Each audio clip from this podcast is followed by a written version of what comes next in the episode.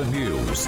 Oferecimento Angelone é para todos. Angelone por você. Blindex, Oral Time, Sicredi e Construtora Just. A rede da informação. Jovem Pan, a rádio que virou TV. Entra no ar, o jornal de maior audiência de Maringá e região. Pan News.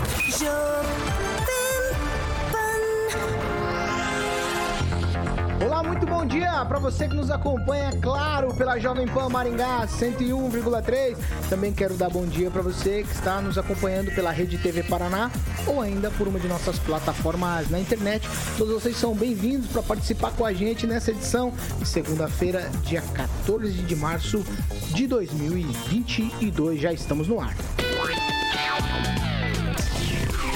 Jovem Pan e o tempo. Agora em Maringá, 22 graus, sol, nuvens e temos períodos nublados. Pode chover a qualquer hora do dia. Amanhã também dia nublado e chuvas são esperadas a qualquer hora. As temperaturas ficam entre 17 e 29 graus. Agora, os destaques do dia. Pan News. Jovem Pan.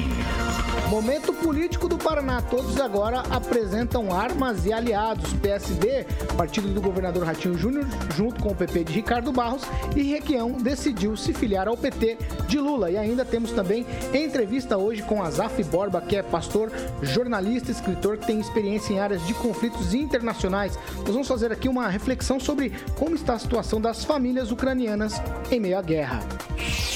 Na Jovem Pan, o jornalismo que faz diferença. Informação e serviço. A Rádio do Brasil. 7 horas e 2 minutos. Repita. 7 e 2. Alexandre Mota, Carioca. Bom dia, Paulo Muito Caetano. bom dia. Tudo bom? Segundou, estamos aqui de volta. Segunda-feira Para mais, brava. pra mais essa jornada. Exatamente. Segunda brava com churrasco. Quase, quase o meio do mês. Quase É. meio do mês, praticamente É, 14 amanhã, né? amanhã, né? Não, amanhã, dia, mês tem 31, não tem? Então, mas dia 15. Ah, entendi. Meio do mês, meio do mês. Vamos lá, vamos falar de Fiat Via Verde? Vou falar de Fiat Via Verde, vou falar da locadora da Fiat Via Verde, como já é de conhecimento de todos, os carros da Fiat sempre referência, né? Economia, conforto, segurança e agora também é referência em tecnologia, inovação e design. E a Fiat sempre será, obviamente, a escola certa para você ouvinte da Jovem Pan, seja para comprar ou alugar. E na locadora da Fiat Verde você encontra os veículos da Fiat por alocação com todas as revisões em dia, obviamente higienizados e com certeza da melhor manutenção, claro que são feitas na própria concessionária autorizada. Por isso, ao locar um veículo na Fiat Via Verde, você acerta em dobro para alugar um Fiat ser na Fiat Verde. O Murilo está colocando algumas imagens no nosso canal do YouTube. Você pode ligar no 2101 8800, conhecer a estrutura lindíssima da Fiat Via Verde ali próximo ao shopping Catuaí na Colombo. Ou se preferir, tem uma unidade da Fiat Via Verde no centro de Campo Mourão. Só ligar lá, 3201 8800. Juntos salvamos vidas. Pan News. 7 horas e 4 minutos. Repita. 7 e 4, eu começo dando bom dia hoje para ele que tá em Curitiba. Blog do tupan.com.br, as informações do Paraná com Fernando Tupan. Fernando, muito bom dia. Bom dia, Paulo Caetano, bom dia, ouvintes de todo o Paraná, Curitiba, Maringá. E aqui o tempo, Paulo Caetano, você acha que está aqui em Maringá? Nós agora estamos em 18 graus e a máxima vai ser de 23. Essa semana vai ser a última semana, assim, quentinha. A partir da semana que vem, nós vamos ter, Paulo Caetano, aqui em Curitiba, temperaturas de 16, 11 graus, 13 vai ser ruim, pelo menos durante uma semana, e depois volta novamente, mas esquentar durante o dia, mas as madrugadas vão ser frias aqui na capital, Paulo Caetano. Muito bom dia, Kim Rafael. Bom dia, Paulo. Bom dia, bancada. E bom dia a todos que nos acompanham. Um especial para o Tupã, né? 1 a 0 Eu não vou falar nada. Pamela, Pamela Bussolini, muito bom dia nessa segunda-feira. Bom dia, Paulo, Carioca, bancada e ouvintes da Jovem Pan. Vamos que vamos, né? Luiz Essa Neto, muito, Luiz Neto, muito bom dia. Bom dia, Paulo. Bom dia a todo mundo que acompanha e que tenhamos uma semana aí muito boa. Agnaldo Vieira, muito bom dia. Muito bom dia a todos e boa lembrança do Kim aqui, 1x0 Londrina. Eu não sei por que vocês estão fazendo bullying com o Fernando Tupan. Estão fazendo bullying com você, Fernando. Olha, o time do Atlético mereceu perder, não foi adversário pro Londrina. O Londrina esteve mais perto de fazer o segundo gol, Paulo Caetano, do que empatar a partida. A única jogada, assim, que mexeu com a torcida atleticana foi uma bola na trave no, no segundo tempo, Paulo Caetano. Time, esse time as- aspirante do Atlético é não inspira ninguém a assistir. Vamos ver agora que vai começar a Libertadores nas próximas semanas e o Brasileiro mês que vem, Paulo Caetano. Você podia retribuir falando parabéns pra nós aqui de Maringá. É verdade. Olha, eu até comentei com o Murilo assim, ó, nós estamos prevendo Atlético e Maringá jogando na decisão. Não sei se vai dar certo aí. Vamos ver se o Atlético vai colocar o time titular aí ou vai ficar man- é, mantendo a molecada que falta fôlego, sabe? Horas, 7 horas e 6 minutos.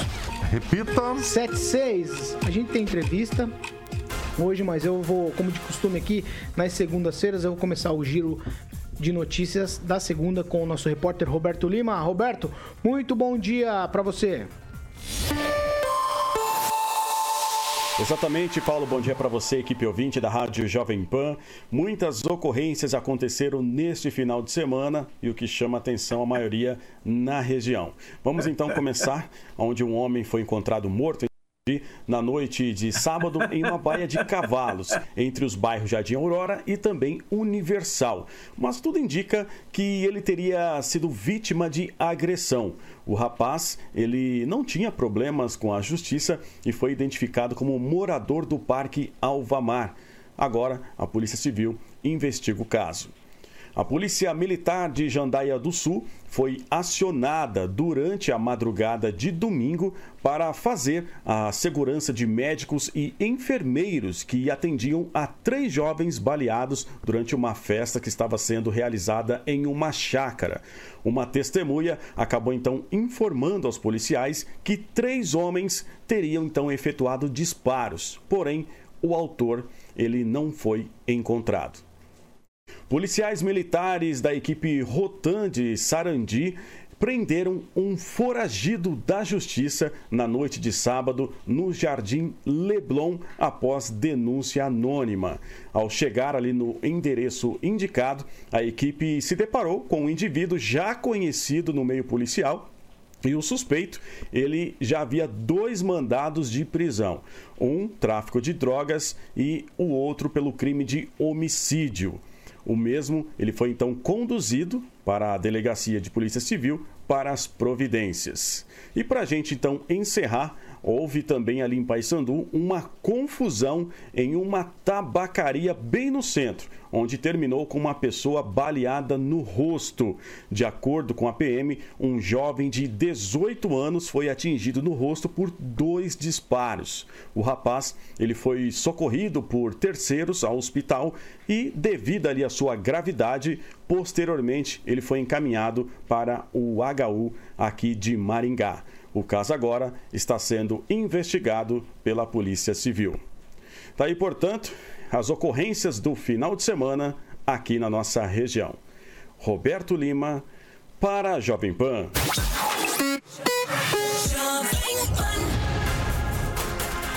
horas e 9 minutos. Repita. 7 e 9. Eu vou voltar com você, Fernando Tupan. Como de costume, não temos boletim Covid, né? No final de semana em Maringá. Você conseguir atualizar pra gente os números estaduais rapidamente? Vamos lá. Paulo, Ca- Paulo Caetano, aqui as coisas estão melhorando, mas tomem cuidado que isso pode ser um aviso que dias piores também virão. O Paraná contabilizou 1.504 casos e 5 mortes. Desde o início da pandemia, o Paraná soma 2.370.673 casos e 42.428 mortes. Cascavel esteve em primeiro, está em primeiro lugar nesse final de semana com 3, Pinhais 1 e Foz do Iguaçu 1. Mas vem, vem aí variantes da Omicron que podem ser contagiosas e talvez piores do que a Omicron. Vamos trabalhar e descobrir se realmente isso é verdade. 7 horas e 10 minutos. Repita. 7 e 10. Ó, agora eu vou fazer aquele pacote de política. Por quê? O ex-governador e senador Roberto Requião já escolheu um novo partido. Ele anunciou ontem que vai se filiar ao Partido dos Trabalhadores, o PT. Tudo acontece na próxima sexta-feira, dia 18, em Curitiba. O ato vai contar com a presença do ex-presidente Luiz Inácio Lula da Silva, que é pré-candidato à presidência da República. Eu vou abrir aspas aqui para um trechinho da fala do Requião. Eu não tenho dúvida, analisando a conjuntura política, nós estamos participando de uma frente, de um movimento que vai modificar essa realidade submissa do Brasil diante dos interesses dos muitos ricos e do grande capital. Fecho aspas para Roberto Requião.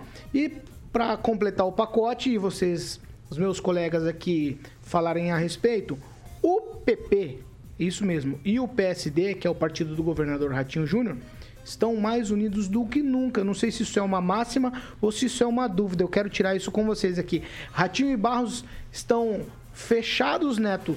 Não tem, não tem dúvida nenhuma sobre isso. Há solidez nessa aliança? O Paulo, antes disso, eu queria falar sobre o Requião, né? Vai lá. Requião é um camaleãozão, né? Aquele camaleãozão que muda de cor de acordo com a conveniência. Por quê? Porque na última eleição em 2018, ninguém queria estar vinculado ao PT. Todo mundo que tinha feito coligação ao PT, que teve junto com o PT, não, não, não, não sou petista, não quero estar com o petismo. E agora, né? Veio com aquele discurso bonito na época, né? É, como candidato ao Senado. E agora vai querer disputar o governo e, a princípio, já está bem convicto ali na ideologia, criticando a Operação Lava Jato, criticando importantes acontecimentos políticos do Brasil. Então, ele tem essa, essa, essa dinâmica de mudar a sua bandeira, de mudar o discurso com muita facilidade. É natural para um político de carreira como ele, que tem inúmeros mandatos, esteve no Senado aí por muito, muito tempo. Mas o que a gente precisa analisar no caso do Requião é o seguinte: ele já deu a contribuição dele para o Paraná, acho que agora está na hora dele descansar e cuidar dos netinhos. Agora, em relação ao Ricardo e o Ratinho, sempre foram adversários durante a eleição de 2018, mas não foram inimigos. Inimigos não. Por quê? Porque estiveram juntos no governo Beto Richa, quando Cida Borghetti era governadora e o Ratinho era secretário de Estado.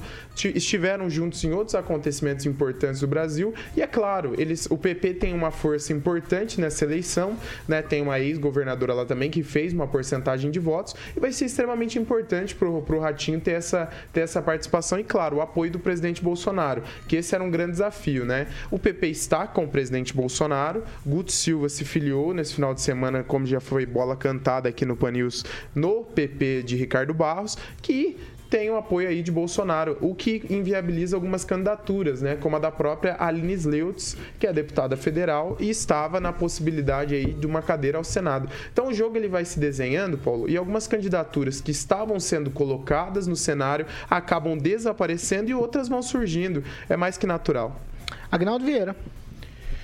É o ex-senador Roberto Requião, ele tem uma margem ali de 20 pontos na pesquisa, mas é o máximo que chega também com essa união dele com o PT. E é o que sobrou para ele, né? Após deixar o PMDB, o ex-governador Requião é, achou ainda o PT uma possibilidade de se candidatar ao governo do estado. Mas é, vai ser uma. Claro que é uma tentativa, mas assim como o Álvaro ao Senado, eu acho que já passou da época é, de ambos deixarem a política, né? E poderiam ter saído é, de forma honrosa, mas a pessoa quando quer o poder, ela, ela quer estar num cargo eletivo, ela vai tentar até a última instância. Mas é, vai perder essa eleição, mas é um, um, ponto honroso, pelo menos disputar e não deixar tão tranquilo, tão tranquila a eleição do Ratinho Júnior. Agora, essa aliança do PP com o PSD aqui no, no estado do Paraná, é, assim como vai custar caro ao candidato ao Senado Guto Silva, mais ainda caro e talvez impagável ao governador é, Ratinho Júnior. Talvez é, com medo de de ficar dividido essa dividida esta eleição, ele se associa ao deputado Ricardo Barros, talvez por esse apoio é, do Bolsonaro, mas é só na, na falácia, porque o presidente não vai subir no palanque com o governador Ratinho Júnior.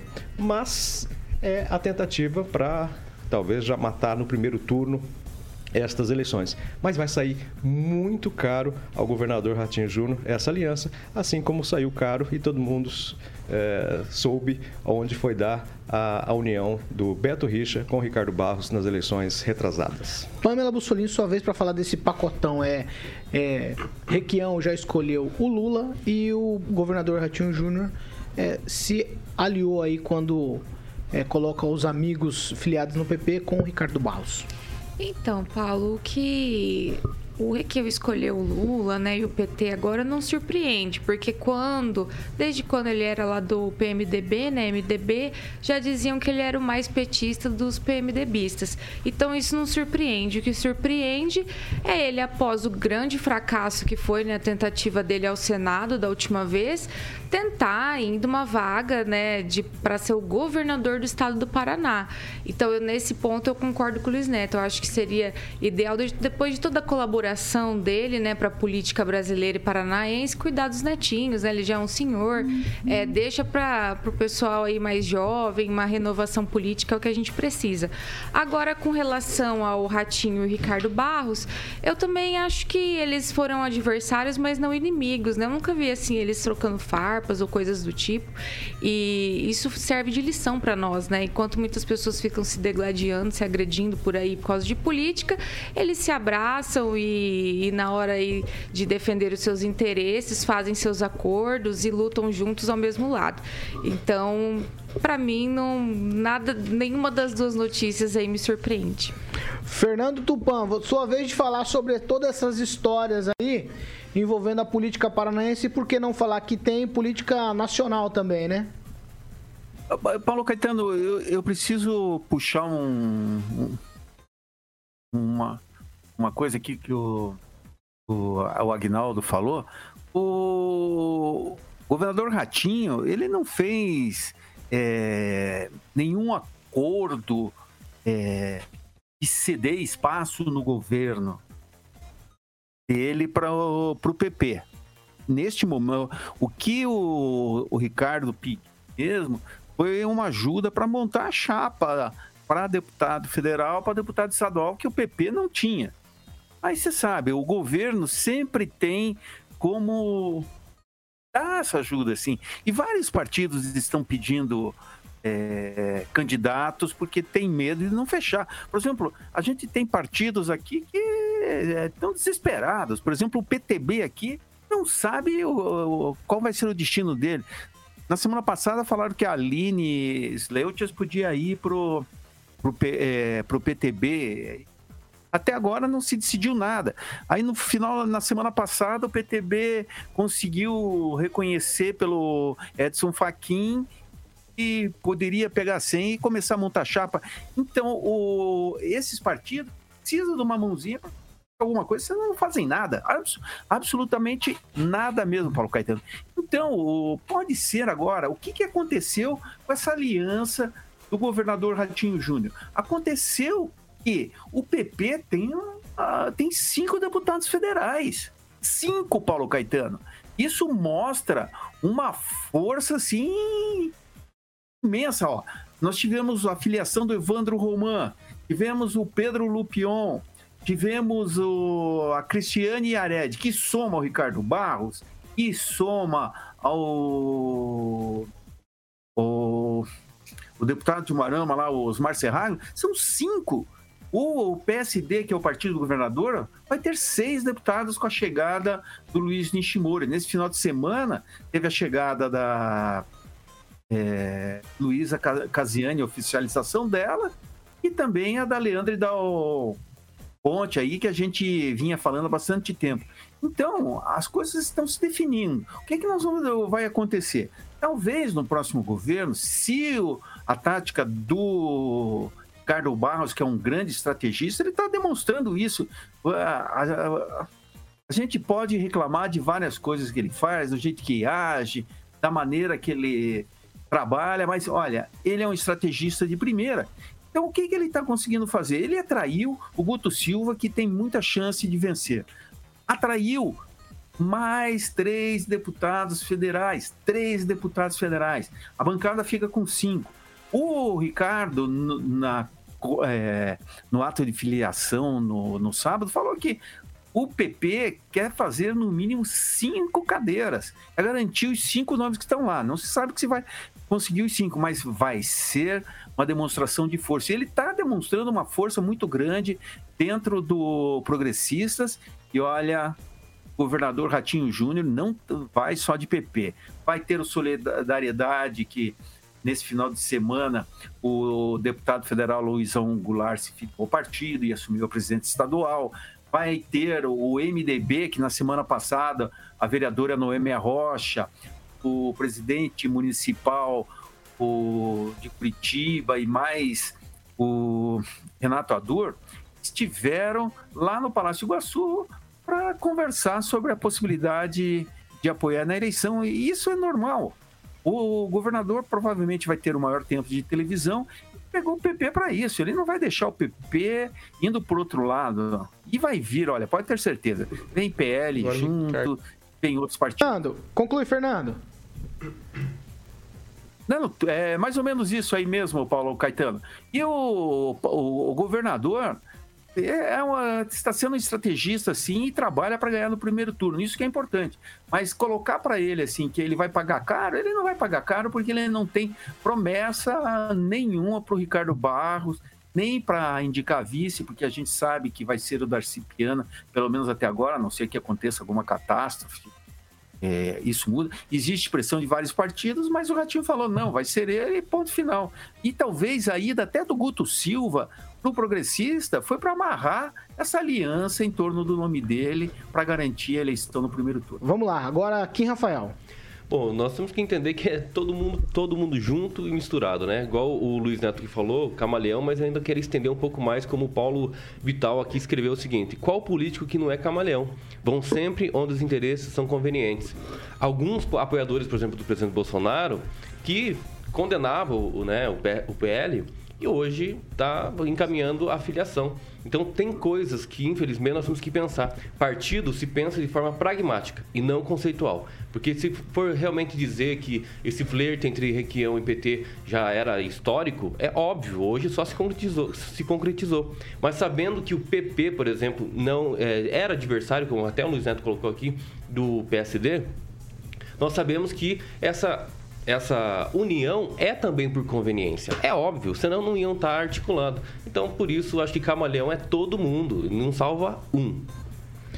7 horas e 23 minutos. Repita. 7 e 23, como eu anunciei no início do Pan News, hoje nós vamos falar sobre a guerra da Ucrânia por um outro olhar, né? Digamos assim, vamos tentar enxergar as coisas lá por um outro prisma geopolítica internacional, queremos fazer reflexões lá, principalmente sobre as famílias ucranianas em meio à guerra.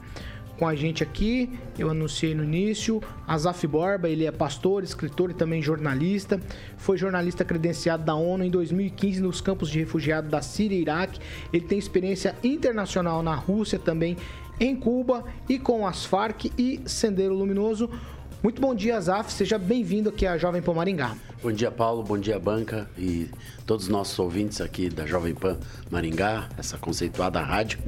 Já tenho ouvido falar muito bem de vocês e é uma alegria para mim estar com vocês aqui nessa visita que estou tendo em Maringá. Das muitas que eu faço anualmente nessa cidade, talvez é a cidade que eu mais tenha eventos. E há muitos anos eu venho a Maringá, desde 75. Talvez a maioria de vocês aqui, a não ser você. A não ser o Agnaldo Vieira. Também. Desde 75, primeira vez que eu vim a Maringá. E desde então sou muito amigo dessa cidade. Uma alegria estar com vocês. Azaf, a nossa conversa hoje vai ser sobre essa questão de geopolítica internacional. A gente vai focar um pouco na guerra lá da Ucrânia, Ucrânia. para os nossos ouvintes, telespectadores, também internautas, poderem perceber o que acontece com as famílias ucranianas. As informações que chegam da Ucrânia são realmente assustadoras. As famílias estão sob ataque.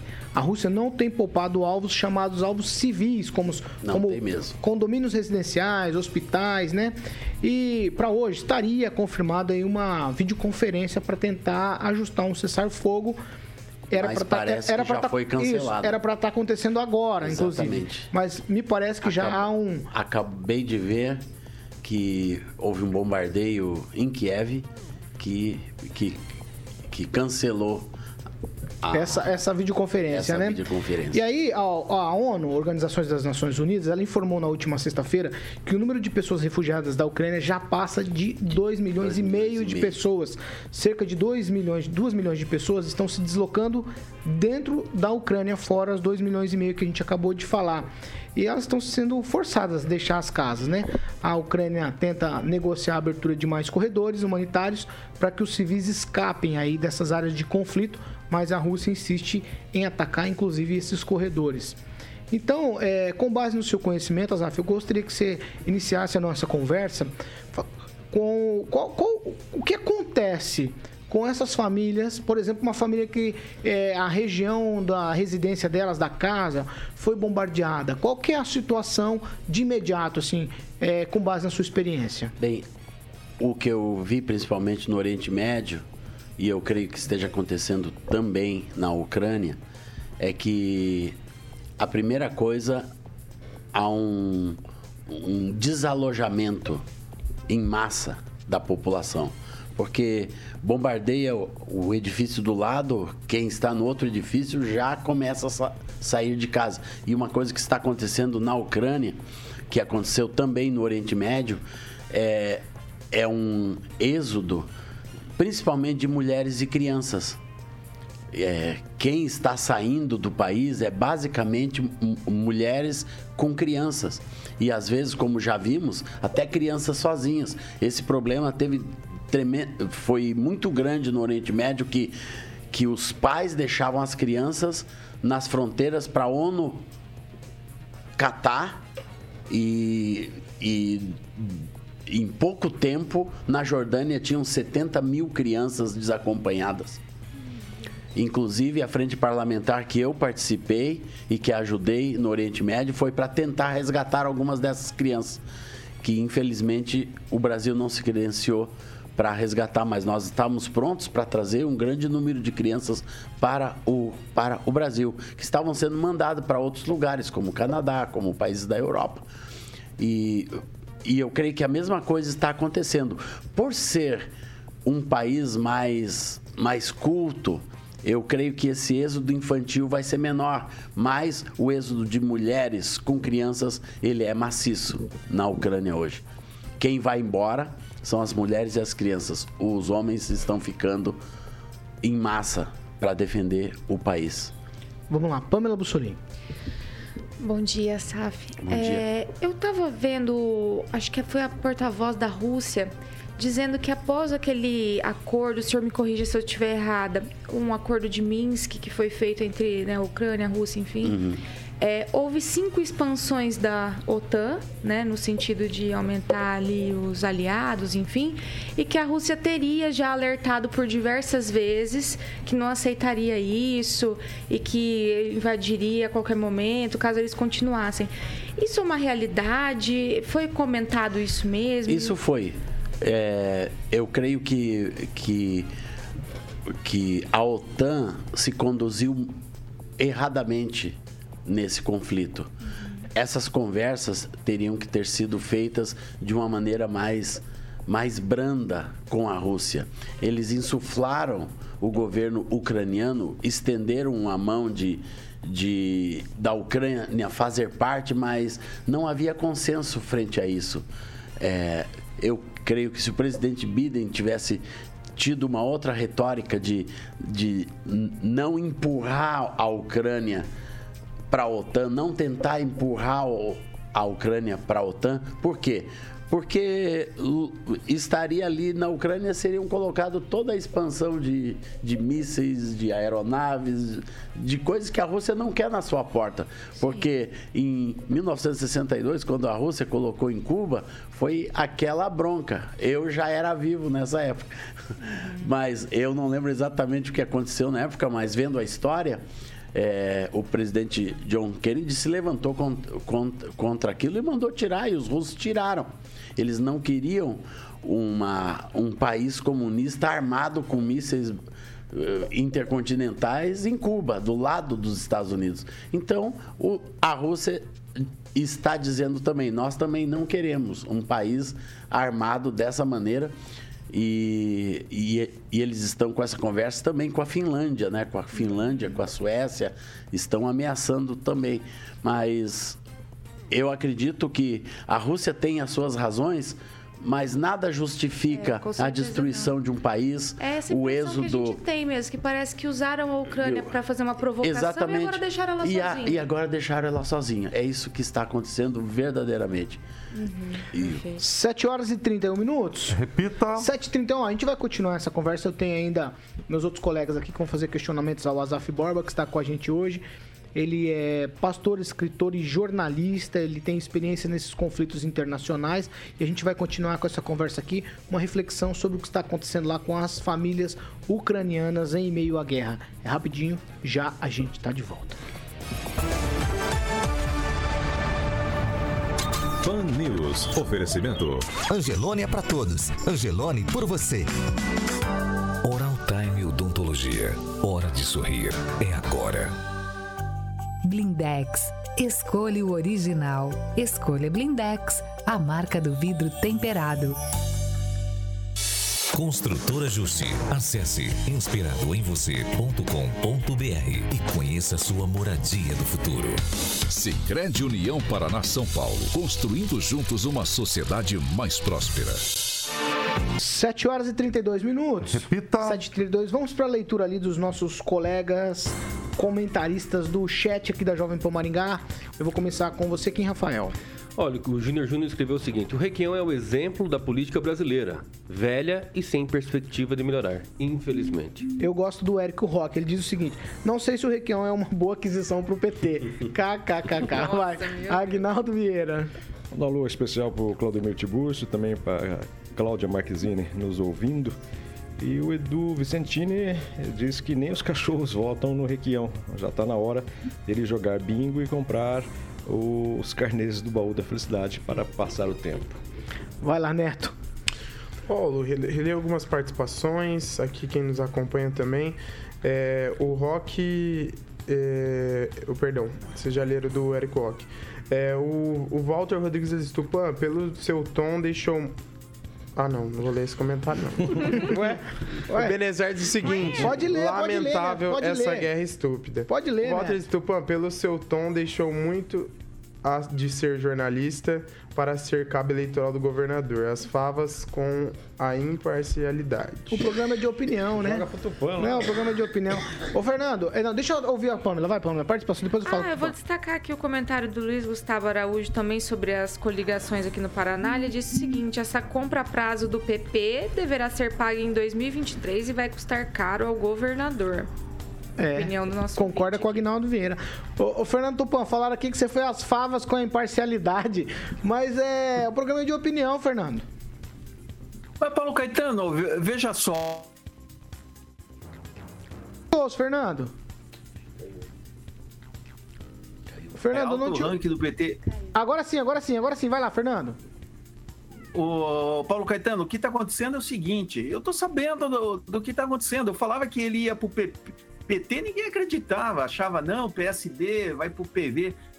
Eu tenho amigos que estudaram comigo na faculdade que são petistas até hoje, e eles contam para mim.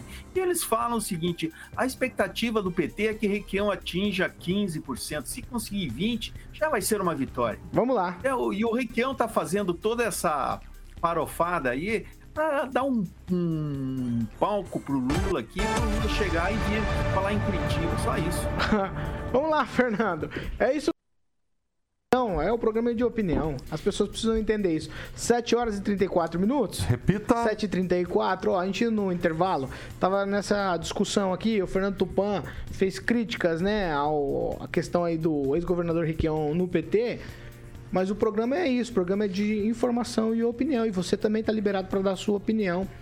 É, participe com a gente no chat do YouTube, é só você acessar jovempan.net, você já cai direto lá no canal do YouTube da Jovem Pan Maringá, e você participa com a gente ao vivo todos os dias ali, dando a sua opinião. E a segunda meia hora do Pan News, Carioca, é um oferecimento de Jardim Jardim, de de Monet, Monet, Termas, Termas Residência. Boa, Paulo Vamos Caetano, empreendimento único, exatamente. O Murilo já já vai colocar algumas imagens Segunda-feira é dia bom, hein? no nosso canal do YouTube. Segunda-feira é dia bom, porque Dia a bom. sauna tá frio hoje Então, aqui. isso que eu ia falar, não dá pra pegar uma piscina, né? Não, não, hoje não. Exatamente, só tá chovendo em Maringá, pelo menos esse final de semana. E lá no Jardim de Monet Terma Residência tem a famosa piscina semiolímpica coberta, com churrasqueira, salão de festa, sauna úmida e seca. E, claro, com aquela estrutura maravilhosa que ficou pronta em dezembro, do Termas exclusivo que você só encontra no jardimdemonerresidência.com.br para que você possa fazer um tour virtual e para que você possa conhecer os lotes e conhecer essa estrutura lindíssima que o Murilo está colocando no nosso canal do YouTube, é ligando no 3033 1300, opção imóveis 3033 1300, para o Giba ficar feliz. Quem vem visitar, volta para morar, Paulo.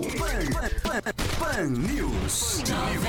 7 horas e 36 minutos. Repita. 7h36, a gente está aqui hoje numa conversa, uma entrevista com Azaf Borba, que é pastor, escritor, também jornalista. É, o Azaf é uma pessoa conhecida e reconhecida no meio cristão demais, assim, por canções principalmente que marcaram assim época, né? A gente tava conversando aqui com o Kim Rafael sobre isso e a gente de alguma maneira, Azaf, a gente, eu desconhecia esse teu lado de jornalista, de de estar viagens, tá né? nesses lo- locais de conflito, Pois né? é. E aí o Kim falou, Paulo, fiquei assim, puxa vida, né? E eu vou tocar a bola agora pro Kim Rafael fazer o questionamento. Vai, Kim. Bom dia, pastor, né? É, eu já até conversamos aí né, nos bastidores, que é uma honra imensa mesmo.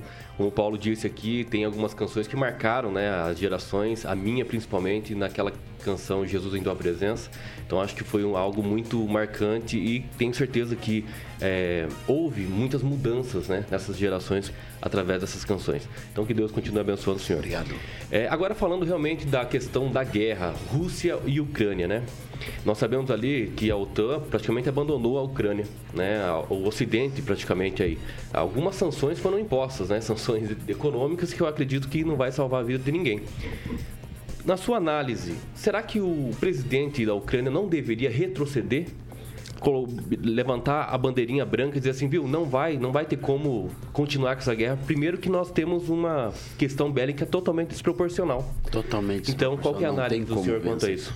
Eu creio que, que, que agora está mais parecendo alguma coisa de orgulho quase pessoal, tanto do Putin quanto, quanto do presidente da, da Ucrânia, de querer sustentar uma posição, né? É, mesmo ao sacrifício da sua população, que o que está sendo o mais triste é, é a população está sendo sacrificada já profundamente no país e o país está sendo detonado, né? Está literalmente sendo sendo detonado e, que- quem sofre são os inocentes, sempre. Na guerra quem sofre são são os inocentes. Assim como como no Oriente Médio, o ISIS não levou nada, não fez nada. Tudo que tentou fazer foi destruído, perderam, né? E ao custo de populações inteiras de cidades. E, e eu acredito que a mesma coisa esteja acontecendo na OTAN. O melhor seria realmente acabar com essa com essa retórica de nacionalismo, né? De nós somos os ucranianos. E, e isso aí está perdido. A Rússia tem uma máquina de guerra gigantesca, cinco ou dez vezes maior que a Ucrânia. E mesmo com a ajuda internacional de armas que está acontecendo, mas tudo isso é pífio para o resultado final da história. E, e, e nós, como cristãos, e tudo que eu vejo no mundo, eu vejo com, com os olhos da fé.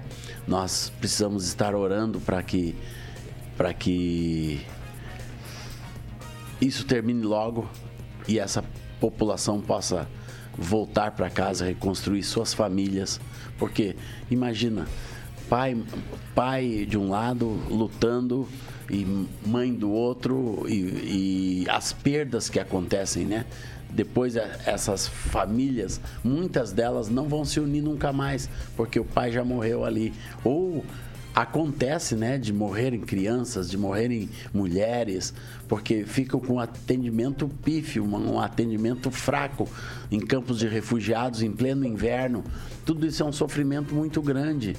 É, a ONU, com todo o seu esforço e as entidades que estão, inclusive entidades brasileiras, missões brasileiras, estão lá ajudando, mas tudo isso é pequeno para um contingente tão grande de pessoas.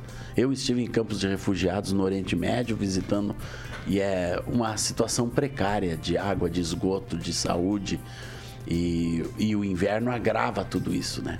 Eu lembro, eu participei de uma de uma conversa no Oriente Médio que a Jordânia só podia fornecer meio dia de luz, né? Que funcionava a luz das 7 horas da noite até duas, três da manhã, nem meio-dia de luz, mas era o que eles podiam dar. E o resto ficava sem luz, absolutamente sem luz, sem nada elétrico nos campos de refugiados. Aquele campo de Zatari, onde eu estive, com 84 mil pessoas, das quais 30 mil eram crianças, e a metade delas não tinham nenhum acesso à escola. Imagina, a ONU coloca escolas, uma escola montada para para crianças e isso foi uma coisa que já foi ventilada, né? Como que as crianças vão ficar sem escola, as crianças ucranianas? Eles já têm quase 500 mil crianças lá nos campos de refugiados, essas crianças sem fazer nada, per- perdendo escola, sem saúde, sem a... Isso é a realidade da guerra para as famílias. Para mim, não apenas uma rendição, mas uma busca de um diálogo ef- eficaz seria a melhor saída. Agnaldo Vieira. Azaf Borbas, o senhor acredita que ainda possa ocorrer nessa defesa que a Ucrânia ainda tenta a, a- é, muito, uh, muito diferente né, da, da Rússia em virtude do poder bélico muito distante de um de uma das outras, mas da, da população ucraniana ter pego esse patriotismo e defendendo com unhas e dentes, literalmente, como ocorreu né, na invasão da, na época da União Soviética no Afeganistão, dos Estados Unidos ao Vietnã, que talvez assim a, a guerra acabou e não houve é, um vencedor. Né? A acredita que mesmo com essa diferença desse poderio de armamento, de equipamentos da Rússia contra a Ucrânia, é, o fato do patriotismo ainda a gente poder sair dessa guerra e não haver um vencedor? Eu acredito que essa é, um, é uma possibilidade grande. Não é o que o Putin planeja. O Putin planeja submeter a Ucrânia. Ah, É, não só a tirá-la, tirar a possibilidade dela entrar para a OTAN, mas ele está fazendo com que o longo conflito que a Rússia tem com a Ucrânia, desde que houve a separação da Ucrânia da, da União Soviética, a Ucrânia sempre foi um, um, um espinho para a Rússia. Então, ele quer que esse espinho acabe, que a Ucrânia se submeta aos interesses russos. Eu acho que o que vai, o que vai acontecer, eu creio que é isso, porque não tem como como militarmente a Ucrânia se impor ao poderio russo. Vai lá, Neto. Vai ter que ser político o negócio. A Saf Borba, primeiro vou fazer uma tietagem, né, Paulo? Que é importante, um- uma pessoa reconhecida aí no, no mundo gospel, e no, no Brasil inteiro, como com importantes canções, né? Deus é fiel, Nosso General, que foi lançado em 1993, muitos retiros para aquela música, a Saf. E eu queria falar um pouquinho sobre essa guerra. A gente começou falando sobre o contexto de como ela aconteceu. É, duas, dois questionamentos. O primeiro, o senhor vê um culpado para essa guerra? E a segunda é o seguinte: é, em uma reportagem é, transmitida na televisão ontem, né, acabou viralizando aí no país, onde se mostra um cenário muito pacífico da guerra. E nós tivemos um, ontem um maringaense que estava indo em direção à, Suíça por dizer que não esperava que a guerra ela naquelas proporções, a explosão ali de de um, de um paiol, onde ele tinha se voluntariado também para lutar. Ele saiu de Maringá, na verdade, para lutar lá e acabou indo embora. Como que é esse cenário? É, é- ele- a gente não consegue mensurar essa realidade. A guerra ela é, ela é travada em várias frentes, né? É, quando eu estive muito perto da guerra no Oriente Médio, você não via a guerra. Você via os reflexos nas pessoas. Né? A guerra você vê lá, se, se você ficar na estação de trem que traz as pessoas, né? A- ali você sente um pouco mais do desespero. Eu visitando a casa dos refugiados, ouvindo eles falar o que aconteceu e depois é, participando da, da vinda de refugiados para o Brasil, que você começa a ver a dimensão da guerra, de quem sofreu a guerra, de quem estava ali e, e a casa explodiu. Estava dormindo e ouviu uma bomba, foi ver o negócio dele do lado, recebeu um míssil e explodiu. Ele perdeu o negócio do dia para a noite, não tinha mais nada. E isso é a guerra. Entende? Então, essas pessoas, como eu vi hoje, a Rússia bomba- bombardeou um prédio de, é, residencial em Kiev, né? Começou bombardeando isso. Então, isso é o horror da guerra. A gente, é, vendo de longe, das fronteiras, tu não consegue ver. A guerra está sendo travada lá dentro do país. Quando você chega lá, e, e eu vi algumas reportagens, né? Tá tudo ali em paz, mas de repente o quadro muda. De repente cai uma bomba e começa começa a desgraça, se instala a desgraça numa, numa vizinhança, num bairro. Não é assim generalizada aquela ideia que a gente tem, soldado de um lado, soldado do outro. Não, a guerra hoje em dia ela vai sendo vai sendo travada, sai um grande míssil lá de um botãozinho, né? Um botãozinho da Rússia vai, explode ali, e desgraça a vida de, de 3 mil pessoas. E, e aquilo ali começa, começa a sair as pessoas pela rua, com mala, com criança, com documento, com tudo. Como esse casal me contou no Oriente Médio, o ISIS entrou numa, numa vila e disse: "Ag- agora tudo isso é nosso. Se, se vocês quiserem ficar, fiquem. Se não, tem que ir embora à meia-noite. À meia-noite eles estavam batendo de porta em porta para tirar a população dali, porque eles estavam se adonando daquela vila. Quem não saísse, eh, morria, era baleado. E, e esse casal que eu ajudei, né, essa família, ah, eles pegaram as filhas e trocaram a filha por tudo que eles tinham, pelo carro, pela, pelos bens, tudo que, que, esse, que essa família pôs num carro teve que entregar em prol das filhas e sair caminhando o deserto a- afora, junto com milhares de pessoas. Isso é a guerra. Vai lá, Kim, mais uma. Bom, analisando então o contexto nosso aqui, né? é, o presidente Bolsonaro foi muito criticado, né? Até a ida dele à, à Rússia antes mesmo da invasão. Como é que o senhor avalia, né? Todo esse esse posicionamento, né? Do presidente é, Bolsonaro quanto a essa guerra, né? Como é que o senhor avalia assim um contexto geral? Eu acredito que o Brasil se posicionou bem junto à ONU, né? Ele se posicionou bem indo contra o conflito é, é, com os nossos embaixadores na ONU, quando foi votado, o, o Brasil votou contra o conflito. Então, esse é um posicionamento do país. Eu creio que o posicionamento pessoal do presidente Bolsonaro não foi errado. Ele, ele se omitiu de criticar diretamente o Putin frente ao que ele tinha conversado, tratado, negociado com, com o governo russo e ele quis preservar isso. Eu acredito que foi mais um preservar as tratativas que o Brasil fez do que um posicionamento. O posicionamento do governo Bolsonaro foi ir contra o, contra o conflito sem criticar direta, diretamente o presidente Putin. É, é isso que eu acho. Azaf, além, além dessa, dessas questões todas, assim, eu fiquei bastante curioso. É, E eu queria que você falasse pra gente sobre essas questões aqui na América do Sul, Cuba e América do Sul, as suas experiências aqui com Sendero Luminoso e outras e outras, é, digamos assim, facções, né, que tinham por aqui pela América do Sul. Se puder falar pra gente aí sobre essas questões?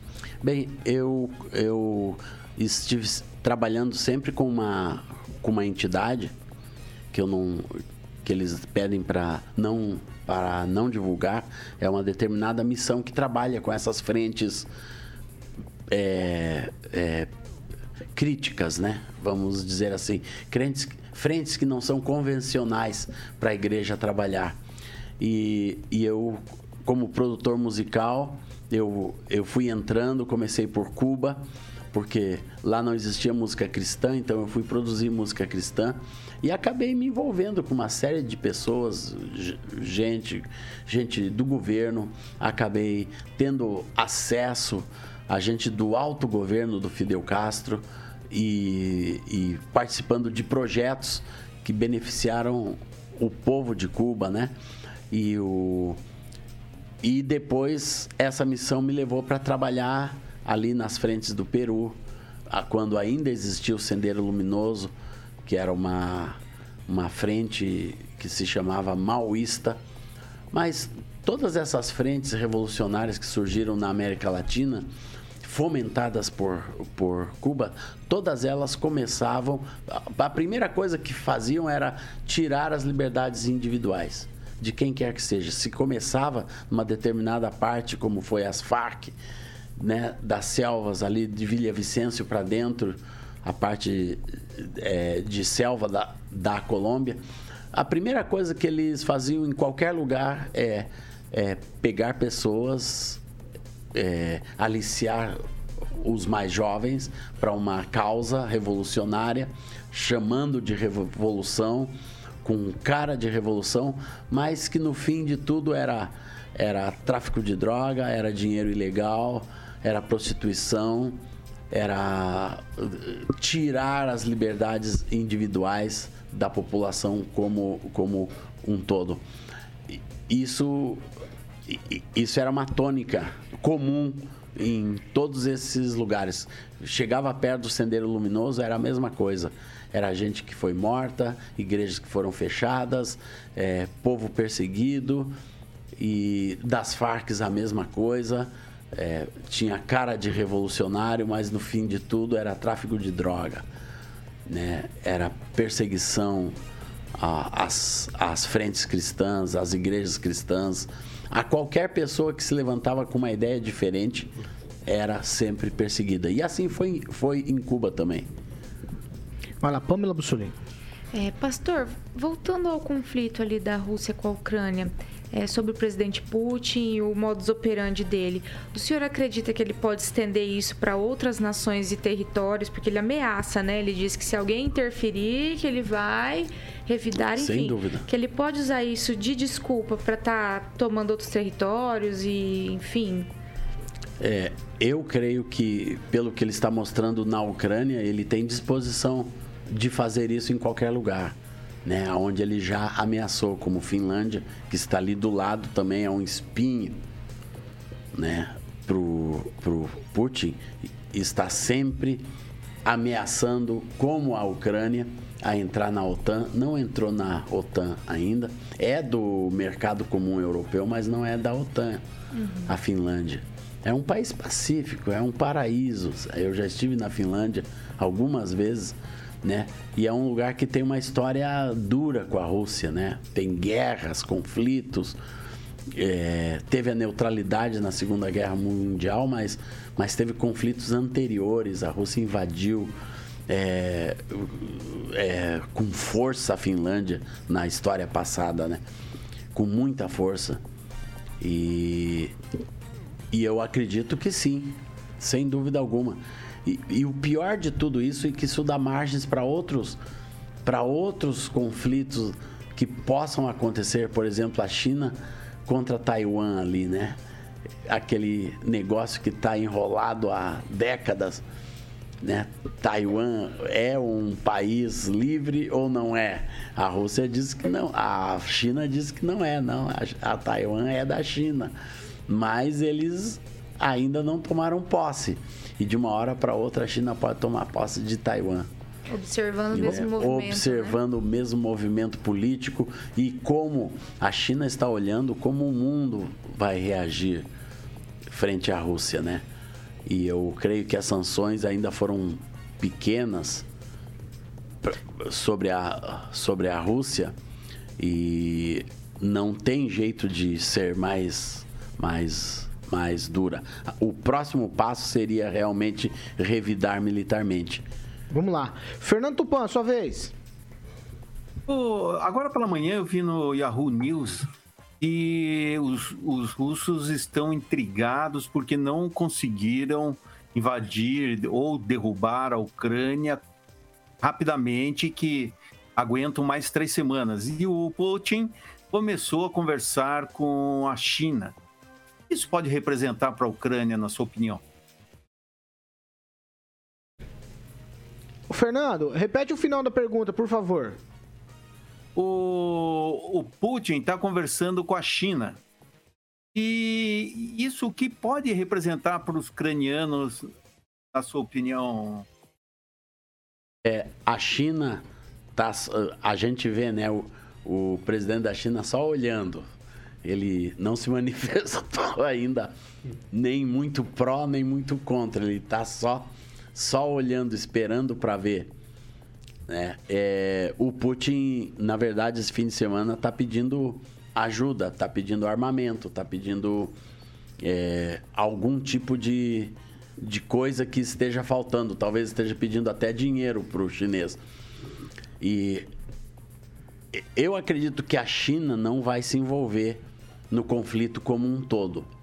Não é problema deles, eles já têm seus conflitos ali no Tibete, é, em outros lugares, é, mas, mas eles politicamente eles são aliados, né? São historicamente a China é aliada à Rússia.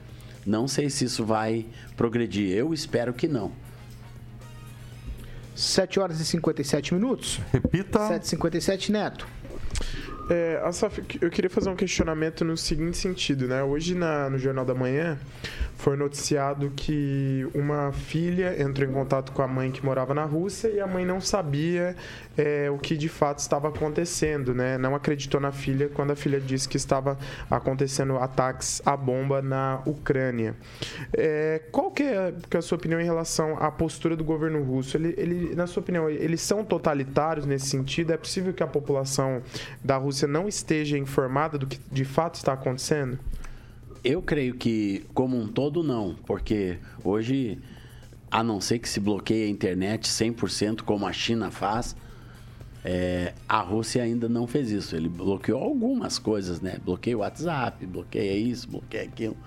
Mas a internet está aí para trazer a notícia o, o, dia inteiro.